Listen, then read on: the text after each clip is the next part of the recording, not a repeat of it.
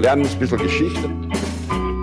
Lernen ein bisschen Geschichte, dann werden Sie sehen, Herr Reporter, wie das sich damals entwickelt hat. Wie das sich damals entwickelt hat.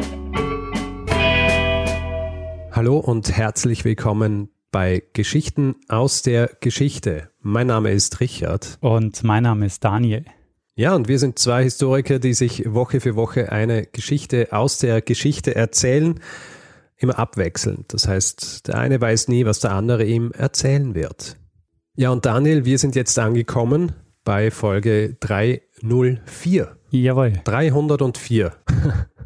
Äh, was bedeutet, dass letzte Woche 303 dran war? Und äh, kannst du dich noch erinnern, über was wir da sprachen? Ja, du hast erzählt von einer Kuppel, beziehungsweise äh, von der Kathedrale in Florenz und dem Goldschmied, der dafür gesorgt hat, dass die Kathedrale dann doch noch äh, fertig wurde. Genau, über den den Bau der Kuppel. Und ähm, wir haben viel Feedback bekommen, interessanterweise von Menschen, die gerade zu jener Zeit in Florenz weilten, ja. als, die, als die Folge rauskam. Ja, also sieht man, sieht man, wie viele Leute äh, sich, ähm, sich Florenz anschauen. Und ähm, haben uns auch Fotos geschickt von den Dingen, die wir besprochen haben. Wir hätten dort eigentlich ein Live-Hörertreffen machen können, ne? Eigentlich schon, ja. Also es, äh, Fotos von, von natürlich der Kathedrale und von der Kuppel und aber auch äh, vom, vom Baptisterium und von äh, den Toren, die ich besprochen habe, die von Ghiberti äh, gemacht wurden. Das ist alles äh, sehr beeindruckend, muss ich sagen. Also diese Tore sind ja riesig. Ja. Man stellt sich das gar nicht so vor, aber die sind riesig und auch diese, äh, diese Bronzepaneele, äh, die, sind, die sind wirklich groß. Also wenn man es so sieht, dann kann man sich vorstellen, okay, das dauert wahrscheinlich ein Jahr, so ein Ding zu produzieren. ja. so ein einzelnes. Und dann versteht man auch, dass es 20 Jahre gedauert hat, bis diese bis diese Türen fertig waren und das ist, das sind die 16 Jahre für diese Kuppel ja eh nix. Ja. ja. Äh, interessanterweise Klaus äh, schickt gestern auch noch ein Mail und äh, merkt an, dass der Dom bis heute nicht fertig ist, weil teilweise die Marmorverkleidung des Kranzes der Kuppel noch fehlt. ja. Also da, da wird noch immer daran gearbeitet. Schönes Feedback, hat mich, äh, hat mich sehr gefreut. Ja, das war echt super. Also äh, echt schön, so Live-Bilder dann zu sehen äh, von Leuten, die sagen, ah, ich höre gerade die Folge und hier ist ein Foto mit der Kuppel. ich schaue gerade aus dem Hotelzimmer und schaue mir die Kuppel an, während ich über die Kuppel höre. Hm, freut mich. Außerordentlich. Gut, ähm, Daniel, nachdem ich also letzte Woche diese, diese Folge erzählt habe, äh, weißt du, was das bedeutet? Ja. Ja. Es bedeutet, dass du diese Woche eine, eine Geschichte erzählen solltest, ja? In der Tat. Und äh, ich hoffe natürlich, dass du eine vorbereitet hast. Das habe ich, äh, Richard. Wir springen heute mal ins 20. Jahrhundert mhm. und wir sprechen über einen Betrug. Mhm. Aber wie du dir vielleicht äh, schon vorstellen kannst, äh, sprechen wir nicht über irgendeinen Betrug. Ähm, es ist einer der größten Geldfälschungsskandale überhaupt nicht nur die Menge an Falschgeld, die hier hergestellt wurde, ist bemerkenswert äh, und auch die in Umlauf gekommen ist. Auch das Vorgehen ist einzigartig. Mhm. Als die Sache dann aufgeflogen ist, äh, bringt es nicht nur die Wirtschaft dieses Landes ins Wanken, sondern es trifft auch auf ein recht wackeliges politisches System und kurz darauf wird die Demokratie in diesem Land auch gestürzt und es kommt zu einer Diktatur. Ui. Mhm. Und du willst natürlich langsam wissen, um welches Land es geht. Ja, ja, schon. Und hast du eine Ahnung? Ähm, äh, nein. Wir springen heute nach Portugal, mhm. wo sich 1910 mit Emanuel II. der letzte König Portugals außer Landes begibt und die erste portugiesische Republik ausgerufen wurde. Mhm. Das ist eine Zeit für Portugal, die sehr wechselhaft war.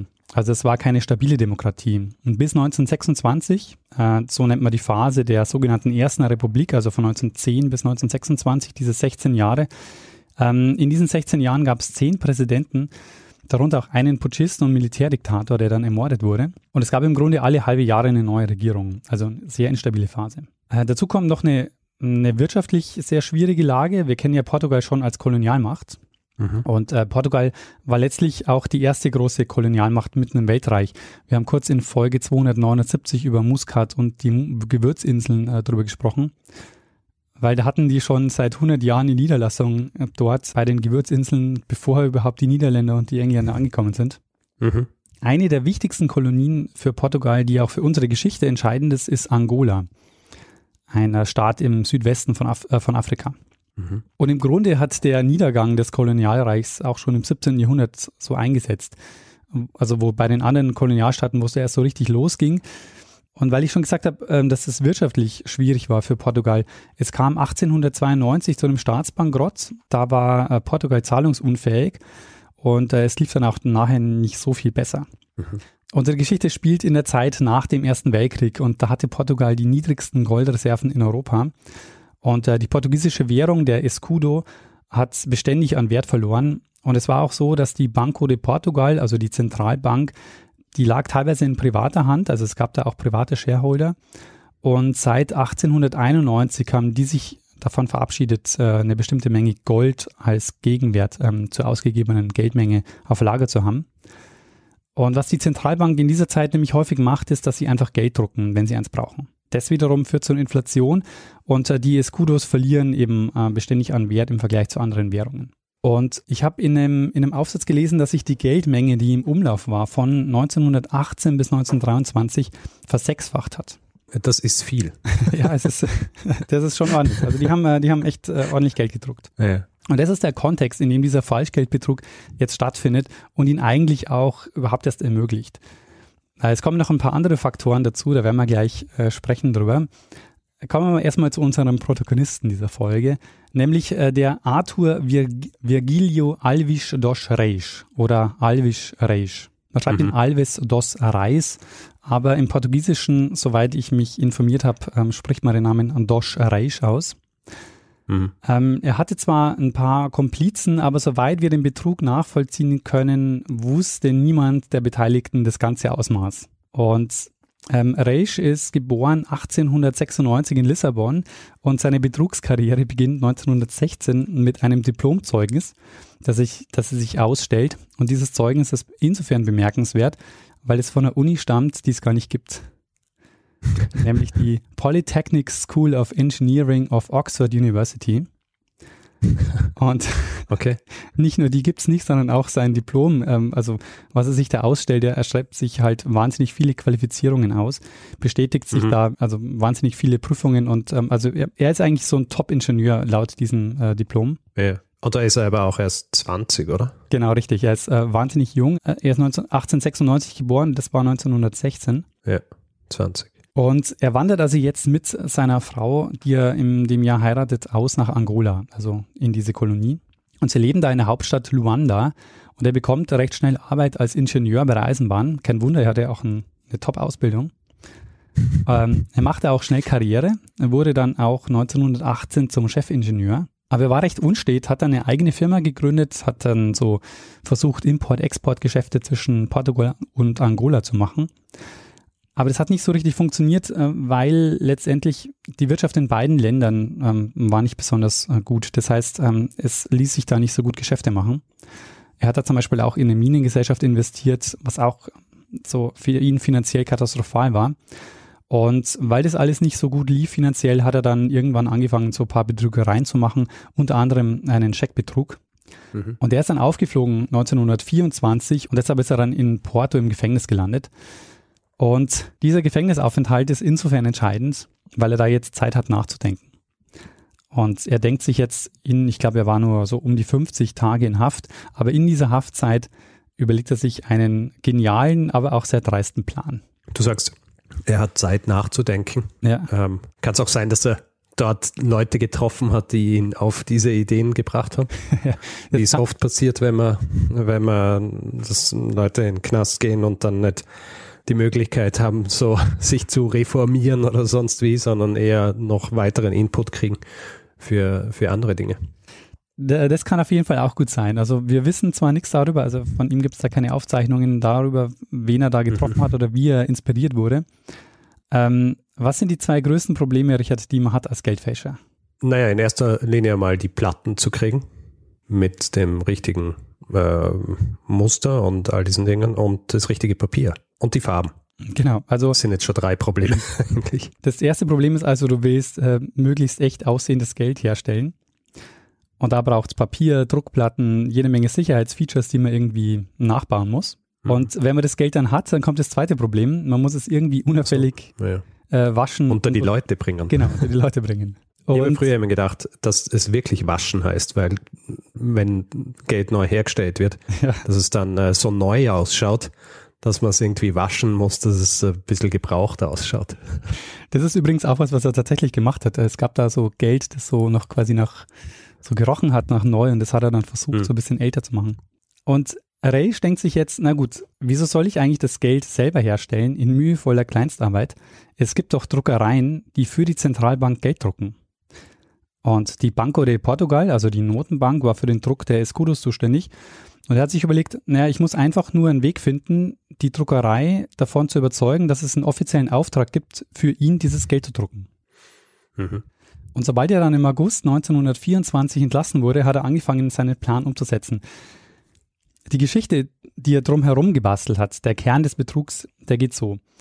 Ähm, er sagt, Geschäftsleute wollen den Handel mit Angola in Schwung bringen und sie leihen deshalb der Kolonie Geld. Und die Zentralbank in Portugal hat sich bereit erklärt, Banknoten in Höhe dieser Leihgabe bereitzustellen.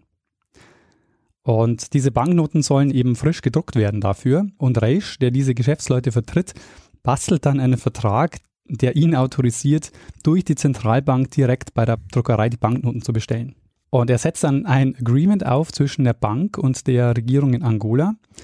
Und da heißt es dann, dass es eine Gruppe an Geschäftsleuten gibt, die der Kolonie eine Million Pfund Sterling leihen und im Gegenzug Banknoten mit dem gleichen Gegenwert dort, ausge äh, dort ausgeben dürfen.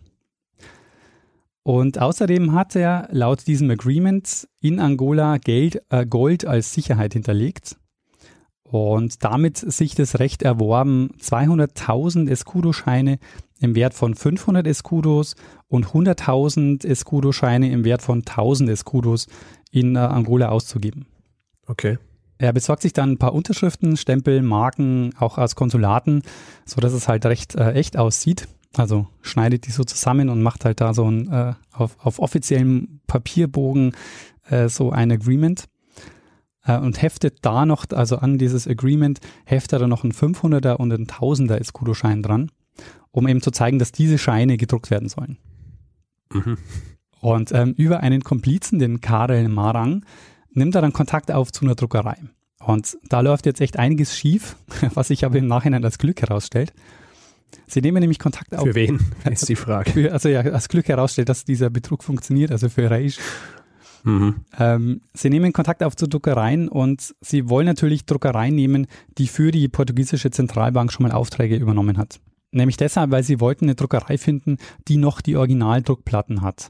Weil wenn die erstmal die Druckplatten nochmal anfordern müssen bei der Zentralbank, dann fliegt das Ganze auf. Und äh, sie gehen erstmal zu einer niederländischen Druckerei und diese niederländische Druckerei, die sagt dann, nee, diese Serie haben wir noch nie gedruckt. Also die auf diesen Scheinen war, die, die sie damit abgegeben haben.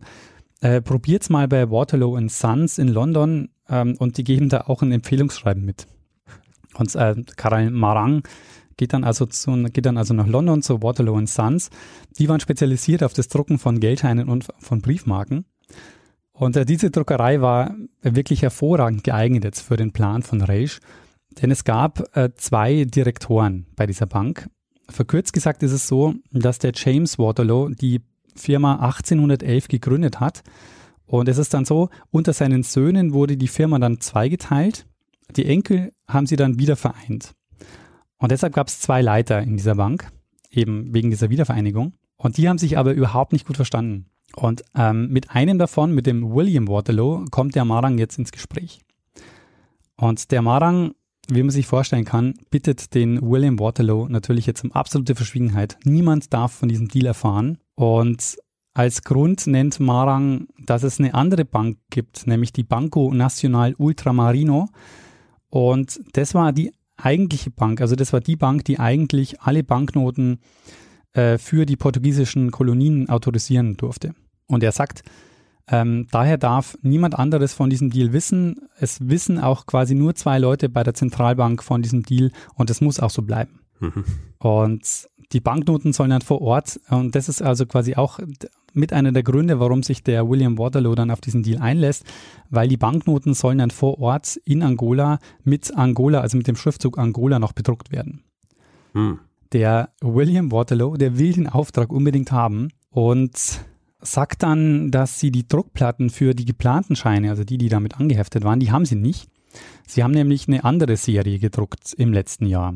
Und er bietet dann an, diesen Schein zu nehmen. Ähm, und Waterloo Sons hat nämlich äh, in, in dem Jahr, in dem sie verhandeln, also 1924, haben die 600.000 Escudo-Scheine gedruckt, nämlich den 500er ähm, Escudo-Schein mit Vasco da Gama drauf. Mhm. Und äh, der Deal konnte jetzt im Grunde, und deshalb, deshalb habe ich auch gesagt, es konnte, es, Waterloo and Sons waren auch perfekt für, diesen, für diese Geschichte, weil der William Waterloo hat die Sache auch intern nicht besprochen.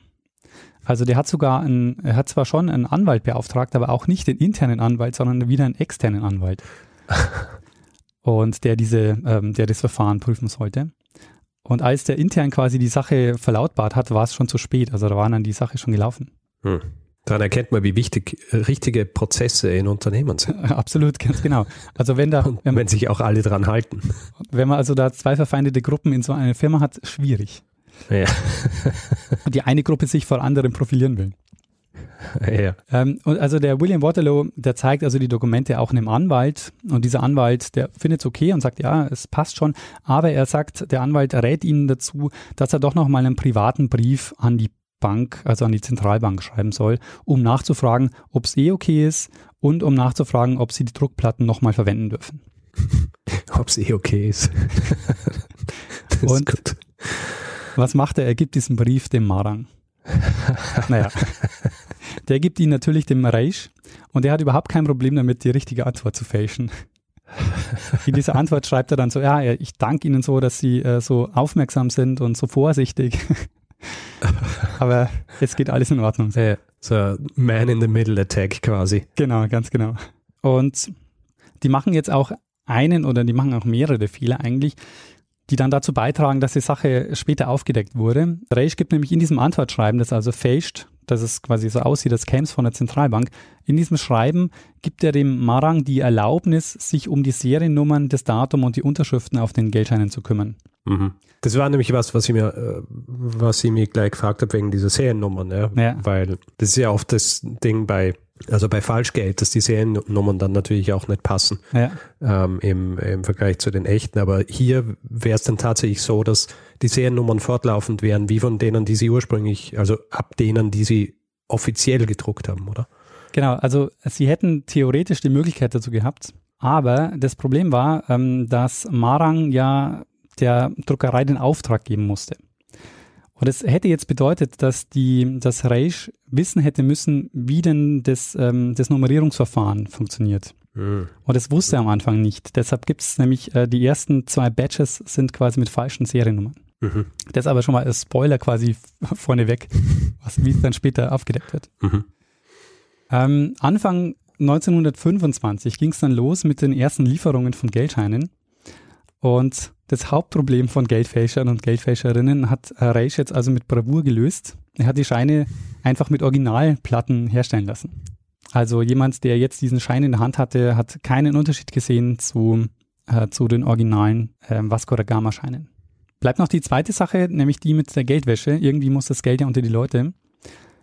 Und dazu hat er unter anderem Geldwechsler engagiert. Es gab nämlich einen, einen Schwarzmarkt auf dem äh, Geld getauscht wurde. Also auf dem Schwarzmarkt haben dann Leute Escudos mit fremdländischen Währungen getauscht und die Geldwechsler, die Reisch engagiert hat, die hatten dann die Vasco da Gama Scheine im Gepäck und haben dann von Reisch 2% auf jede Transaktion bekommen. Mhm. Und innerhalb kurzer Zeit ist Reisch halt super reich geworden, hat das Geld dann investiert, hat sich dann zum Beispiel einen Palacio gekauft, wo heute das British Council sitzt in Lissabon. Mhm. Äh, irgendwo habe ich gelesen, dass er das Taxigeschäft in, in Lissabon übernommen hat.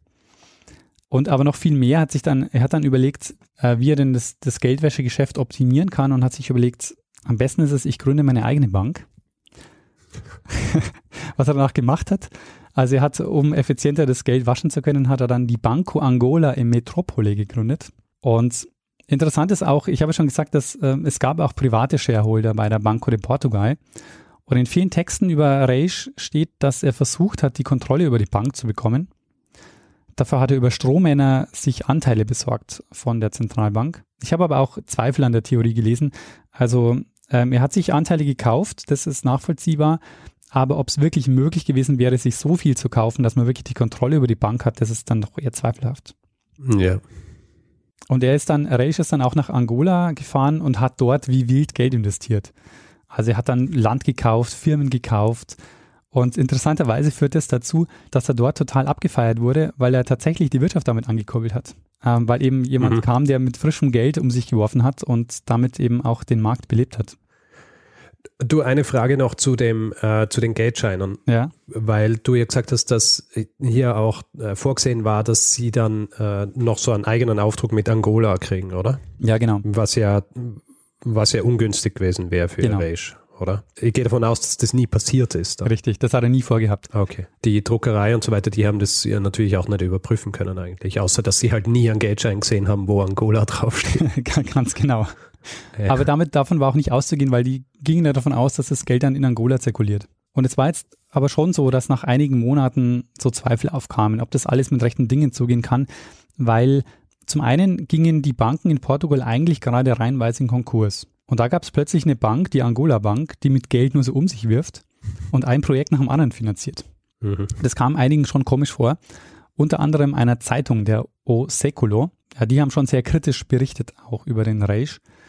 Und auf der anderen Seite ist auch aufgefallen, dass die Umlaufmenge der 500 Escudo-Scheine recht hoch war. Und es kam dann auch zu Kontrollen, aber es ist ihnen halt nichts aufgefallen. Die haben die Scheine angeguckt und das hat alles normal ausgeschaut. Mhm. Also unsere Geschichte beginnt mit den ersten gefälschten Geldscheinen 1925, also im Januar 1925 kam die erste Lieferung von Waterloo Sons und Ende 1925 ist die Sache jetzt dann doch aufgeflogen. Es gab nämlich einen Kassierer, der auch als Geldwechsler in Porto gearbeitet hat. Und in dem Laden, in dem er war, hatten sie eine Kooperation mit der, mit der Banco Angola. Und daher kamen da immer wieder so Päckchen mit 500 Escudo-Scheinen. Und das kam dem komisch vor. Also der hat zwar keine Fälschung erkennen können, aber er hat irgendwie sich gedacht, irgendwas stimmt da nicht.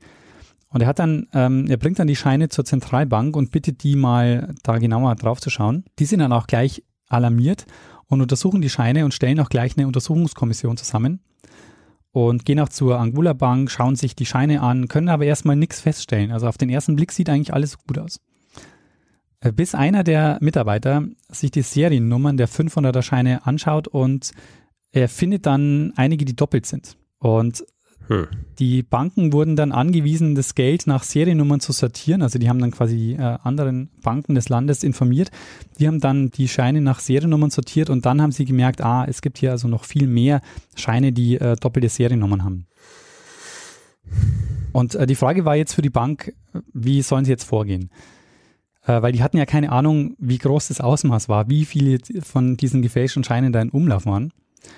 Und sie haben sich dann dafür entschieden, äh, recht schnell eigentlich, dass alle Vasco da Gama Scheine eingezogen werden und eingetauscht werden können gegen neue Scheine oder gegen neues Geld. Und am 7. Dezember wurde das dann in der Zeitung verlautbart und äh, solche Scheine haben dann bis zum 22. Dezember getauscht werden können. Also vom 7. bis zum 22. Dezember hatte man Zeit. Ähm, diese Frist ist dann aber nochmal verlängert worden bis zum 26. Dezember. Dass die Vasco da Gama Scheine Falschgeld waren, das hat sich dann wie Lauffeuer in Portugal verbreitet. Die Leute sind natürlich mit ihren Scheinen sofort zur Bank gelaufen, äh, wo es auch zu Randalen kam. Und weil ich schon gesagt habe, es gab einige Ungereimtheiten bei dieser ganzen Geschichte und im Nachhinein wundert man sich auch, dass es tatsächlich funktioniert hat. Also zum Beispiel ist es so, dass diese Banknoten für Angola von der dortigen Bank hätten autorisiert werden müssen. Mhm. Und ähm, wahrscheinlich hätte sich auch keine andere Druckerei auf diesen Deal eingelassen. Das war eben auch wahrscheinlich nur möglich, weil es diese internen Streitigkeiten gab bei Waterloo Sons. Mhm. Aber kommen wir mal zu den Fehlern, die zur Aufdeckung geführt haben. Ähm, ich habe schon gesagt, es sind offenbar doppelte Seriennummern verwendet worden. Und das kam daher, dass Waterloo fragt den Marang, was sie jetzt für Seriennummern nehmen sollen. Und es ist nicht mehr ganz klar, wie das zustande kam, aber es ist offenbar so, dass entweder Reish und Marang nicht genau wussten, wie das mit den Seriennummern, wie sie das machen sollen, oder sie haben nur sehr ungenaue äh, Anweisungen an Waterloo und Sons gegeben. Also die haben dann für die erste Tranche die alten Seriennummern nochmal verwendet. Und vermutlich ist es so, dass man bei Waterloo und Sons gedacht hat, naja, die Scheine werden sowieso nochmal mit Angola bedruckt. Und dann ist es auch egal, ob die nochmal die Seriennummern haben. Mhm. Bei der zweiten Runde ist es nicht mehr passiert. Also bei der die zweite Tranche hat nicht mehr die doppelten Seriennummern, die haben aber einen anderen Fehler. Nämlich bei den originalen Seriennummern, bei den, da steht immer am Anfang eine 1 und dann ein A und dann kommt noch ein weiterer Buchstabe. Und dieser weitere Buchstabe, der ändert sich immer. Der rotiert quasi durchs Alphabet. Mhm. Was der Reisch aber nicht wusste, ist, dass nicht alle Buchstabenkombinationen gemacht wurden, sondern right. sie haben Doppelvokale ausgelassen. Also es gab kein AA oder AE. Aha. Und äh, das heißt, an denen konnte man auch die Fälschungen erkennen. Also wenn Doppelvokale vorkamen in der Seriennummer, dann waren es auch Fälschungen. Okay, das ist ein ziemliches Versäumnis, oder? Ja, das ähm, hätte man eigentlich mit mehr Vorbereitung, glaube ich, wissen können. Mhm. Beziehungsweise, was ich auch gelesen habe, man hätte das auch bei Waterloo Sons nachfragen können. Aber das wollten sie wahrscheinlich nicht machen, weil dann hätten die gefragt, hey, wieso wisst ihr das nicht? ja. Ihr habt den Auftrag von der Bank und wisst nicht, welche Seriennummer wir drucken sollen. Also das wäre auch komisch gewesen. Also ich bin nur der Mittelsmann, ja. genau. Ich kenne nicht alle Genauigkeiten hier. Ähm, Reisch hat aber wohl irgendwann bemerkt, dass einige Scheine ähm, falsche, falsche Seriennummern haben und hat die dann auch im Safe gelagert, die dann später gefunden wurden und damit wurde auch bewiesen letztendlich, dass es hier auch um, um einen Fälschungsskandal handelt. Um das Ausmaß klar zu machen. Die Druckerei hat 580.000 Banknoten geliefert mit einem Wert von 290 Millionen Escudos. Und du fragst dich vielleicht, naja, wie viel sind 290 Millionen Escudos wert? Ich kann es mhm. ja nicht genau sagen, aber es entspricht 16,5 Prozent der Gesamtmenge der Banknoten, die im Umlauf waren. Ui. Und das waren ja ohnehin schon viele, weil sie ja schon so viel gedruckt haben. Richtig. Mhm. Also das war schon eine, eine, große Menge an Geld und das gilt deshalb auch als einer der größten Geldfälschungsskandale überhaupt. Die Summe an Geld entspricht ungefähr einem Prozent des portugiesischen Bruttoinlandsprodukts. Okay. Und fast 210.000 der gefälschten Scheine sind dann auch während dieser Frist getauscht worden. Mhm. Und es gab da auch eben so ein bisschen Randale vor der Bank. Die Stimmung war recht aufgeheizt. Was man auch daran sehen kann, dass der William Waterloo, der wird dann nach, nach Lissabon zitiert, nachdem das Ganze auffliegt. Und er soll dann die Sache aufklären. Und der ist dann da eine Woche und muss dann aber unter einer anderen Identität die Stadt wieder verlassen, aus Sicherheitsgründen. Mhm. Insgesamt ist es nämlich so, dass man sagen kann, ähm, diese Geschichte hat das Vertrauen in die portugiesische Währung nachhaltig zerstört. Also das war nicht der einzige Grund, aber kurz darauf, dann im Mai 1926, endet nämlich dann die Erste Republik nach einem Militärputsch und 1928 kam dann Antonio Oliveira de Salazar an die Macht, der dann lange als Diktator die kommenden Jahrzehnte geprägt hat. Mhm. Diese Zeit wird bezeichnet als Estado Novo, und äh, diese mhm. Banknotenkrise war jetzt kein direkter Grund, der zum Sturz der Demokratie führt, aber es war halt einfach ein weiterer Tropfen, der das Fass dann letztendlich zum Überlaufen gebracht hat. Ähm, du fragst dich wahrscheinlich, wie ging es denn mit dem Reich weiter? Schon. Der ist gleich danach verhaftet worden, aber erst 1930 hat dann der Prozess gegen ihn begonnen. Äh, zunächst mal hat er seine Unschuld beteuert und gibt dann aber dann doch alles zu. Äh, Im Mai 1930 wurde dann das Urteil gefällt und zwar 20 Jahre hat er bekommen, davon 8 Jahre im Gefängnis und 20 Jahre in Verbannung. Alternativ ähm, konnte er sich konnte aussuchen, ob er nicht äh, 25 Jahre in die Verbannung geht. Verbannung? Ähm, also das ähm, ist so ein Konzept, das äh, würde gar nicht ins 20. Jahrhundert irgendwie. Ich bin nicht gewusst, dass Leute noch verbannt worden sind. Fand ich auch komisch, ne? Also das, dieses ins Exil gehen, das kennt man eigentlich so aus mhm. äh, antiken Prozessen oder ja. so. Also Ovid. Genau. Ähm, er ist allerdings im Gefängnis geblieben, ist dann ähm, entlassen worden im Mai 1945 und ist dann 1955 gestorben, ohne nochmal mit äh, weiteren Betrügereien aufzufallen. Mhm. Äh, die Banco de Portugal hat auch Waterloo Sons verklagt und interessanterweise die Druckerei hat den Prozess äh, verloren und musste richtig viel Geld zahlen, nämlich die Entschädigung fürs Tauschen der gefälschten Banknoten weil das war ja quasi neues Geld, das auf dem Markt war. Also diese gefälschten Scheine, die wurden ja gegen echtes Geld getauscht. Mhm. Das heißt, es hat richtig viel Geld gekostet und das muss die Druckerei tragen. Und ähm, das heißt auch, dass das quasi auch so mit dem Abstieg der, dieser Druckerei ähm, den eingeläutet hat. Äh, ich bin mir nicht ganz sicher, es stand auch irgendwo, dass die dann Konkurs gegangen sind, aber jedenfalls, äh, das hat die Waterloo Sons richtig schwer getroffen. Mhm. Ja, Richard, und das war meine Geschichte über Alvis Dosch Reis, der mit seinem Falschgeld für eine Banknotenkrise in Portugal gesorgt hat und Urheber von einem der größten Geldfälschungsskandale überhaupt war. Sehr, sehr, ähm, sehr spannend. Äh, ich will jetzt nicht sagen inspirierend, weil ähm, ist natürlich nichts, was man nachmachen sollte, aber es erinnert mich so ein bisschen an, äh, weißt du, heutzutage sagt man äh, zum Beispiel äh, Markenfälschungen, ja, ja. Ähm, Turnschuhe oder so, so weiter und da gibt es ja tatsächlich auch welche, die in derselben Fabrik produziert werden, nur werden sie außerhalb der normalen Arbeitszeiten produziert und gelten dann als Fälschungen. Ja. Äh, sind aber quasi baugleich wie die, wie die echten. Und so ähnlich war es ja auch mit diesen, mit diesen Banknoten, abgesehen jetzt von der falschen Nummerierung der, der Seriennummer. Ja. Aber das ist im Grunde dasselbe Prinzip, ja. Du versuchst es nicht selber zu machen, äh, sondern du suchst einfach jemanden, der schon alles hat, was du brauchst und überzeugst ihn davon, äh, das für dich zu machen. Ja, genau. Und das ist schon, äh, äh, das ist außergewöhnlich. Also das ist schon fast so Ocean's Eleven Style. Ja, ganz genau. Also was, filmreif eigentlich. Deswegen meine nächste Frage, das ist sicher verfilmt worden, oder? Ja, es ist verfilmt worden. Es gibt sogar einen, einen Klassiker quasi, ähm, Klassikerfilm dazu, nämlich äh, Millionen nach Mars heißt der Film mit Kurt Jürgens und Ruth Maria Kubitschek. Ah, äh, deutsche, äh, deutsche Verfilmung. Ja, genau, aus den 1970er Jahren. Und Kurt Jürgens spielt den Rage. Äh, vermutlich, ich habe den Film nicht gesehen. Aber wird man annehmen, oder? Ja. Das, ah, sehr gut. Ja, das ähm, muss ich mir mal anschauen in dem Fall. Also ähm, faszinierend. Äh, ich finde es ja auch interessant, oder vielleicht hat es deswegen auch funktioniert, weil ja Portugal auch schon quasi so inflationär Banknoten gedruckt hat, oder? Ja, genau, ja. Also dieses, ähm, es ist eh schon so viel gedruckt worden. Das heißt, einerseits ist es einfacher, dann hier mit noch mehr Geld auf dem Markt ähm, nicht plötzlich, nicht automatisch irgendwie ähm, so ein bisschen Misstrauen zu erregen. Und andererseits ist natürlich auch ein bisschen blöd, wenn du das beim Staat machst, der ohnehin quasi schon dasselbe macht wie du, ja, Ja. nur offiziell. weil im Grund hat er ja nur das emuliert, was der Staat eigentlich schon gemacht hat, weil wenn die anfangen, Geldnoten zu drucken, ohne gedeckt zu sein durch die, durch die Goldreserven, dann ist es eh im Grund nichts anderes, als äh, legales Falschgeld zu machen. Ja, genau, nur dass das Geld quasi nicht vom Staat äh, zertifiziert oder autorisiert wurde. Richtig. ja. Aber es ist auch interessant, weil er überlegt sich dann auch im Gefängnis, wie viel Geld er ins System werfen kann, ohne dass es auffällt. Mhm. Also er macht sich da schon Gedanken drüber. Und ähm, was ihn dann, was dann wahrscheinlich auch mit den Ausschlag gibt, dass er das macht, ist, dass er, dass er davon ausgeht, dass das, ähm, dass das Überprüfungssystem in Portugal nicht ähm, nach den Seriennummern sortiert. Also dass sie quasi ähm, Geld, das wieder zurückkommt zur Zentralbank, wird dann ähm, gesäubert und wieder ausgegeben. Und Mhm. er geht davon aus, dass sie keine Dokumentation davon haben, welche Seriennummern wieder ausgegeben werden. Und ähm, das war übrigens auch ein Grund, der, der Verdacht geschöpft hat, war, dass diese, ähm, diese Geldscheinbündel, die ankamen bei dieser Bank in Porto, wo dieser Kassierer so misstrauisch wurde, ähm, die waren nämlich nicht nach Seriennummern sortiert. Und von der Druckerei kamen sie natürlich sortiert nach Seriennummern.